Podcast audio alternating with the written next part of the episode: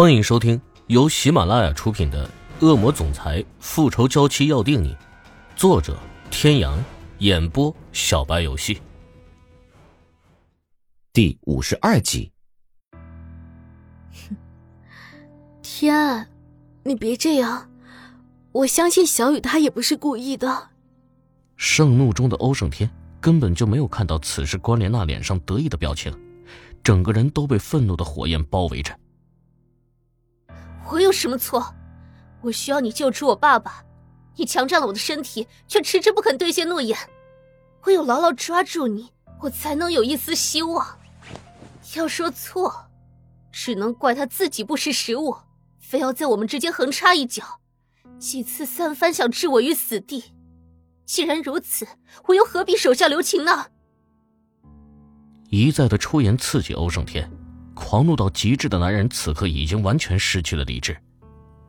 突然间，房间内失去了所有的声音，变得寂静一片，就连关莲娜的笑都僵在了脸上。看着黑洞洞的枪口对着自己，赤小雨缓缓的喘着气，呵呵呵的笑了起来。此时的他，衣服略显凌乱，出门前梳好的头发现在也变得松散。他将头慢慢抵在枪口。清澈的眼眸就那样一眨也不眨的看着欧胜天。欧胜天，这是我最后一次问你，你到底肯不肯救我爸爸出来？欧胜天的心仿佛被狠狠的撕扯，他没有想到这个女人生死关头所想的仍然是他的父亲，而偏偏他无法答应。他的沉默给了池小雨最好的回答，一直以来。他对厉海龙的话都是半信半疑。他说父亲是因他而被欧胜天陷害入狱，他却想，只要这个男人能够让爸爸重获自由，他不介意被他欺骗。可是现在，哪怕他以性命相威胁，他却给了他这样的回答。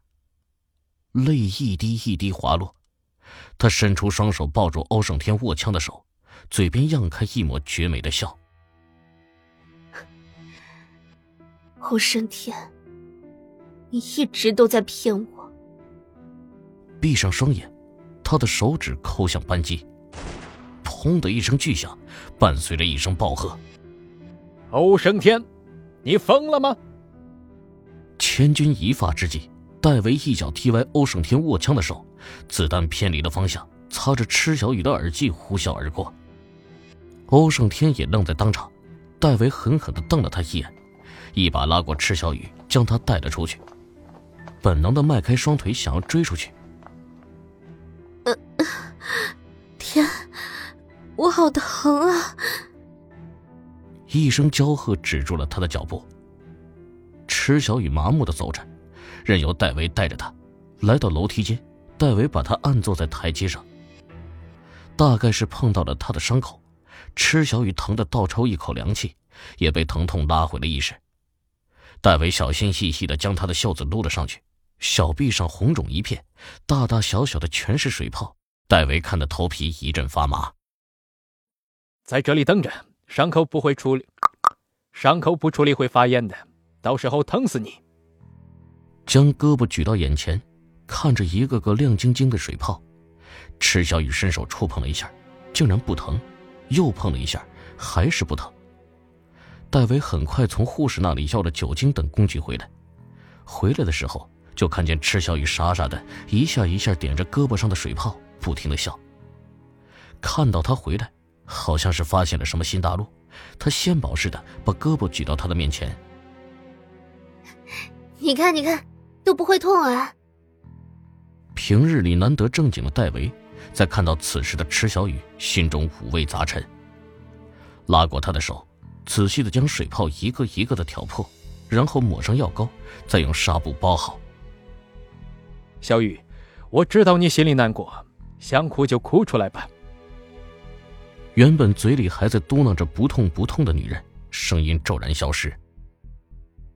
戴维，你认识欧胜天很多年了吧？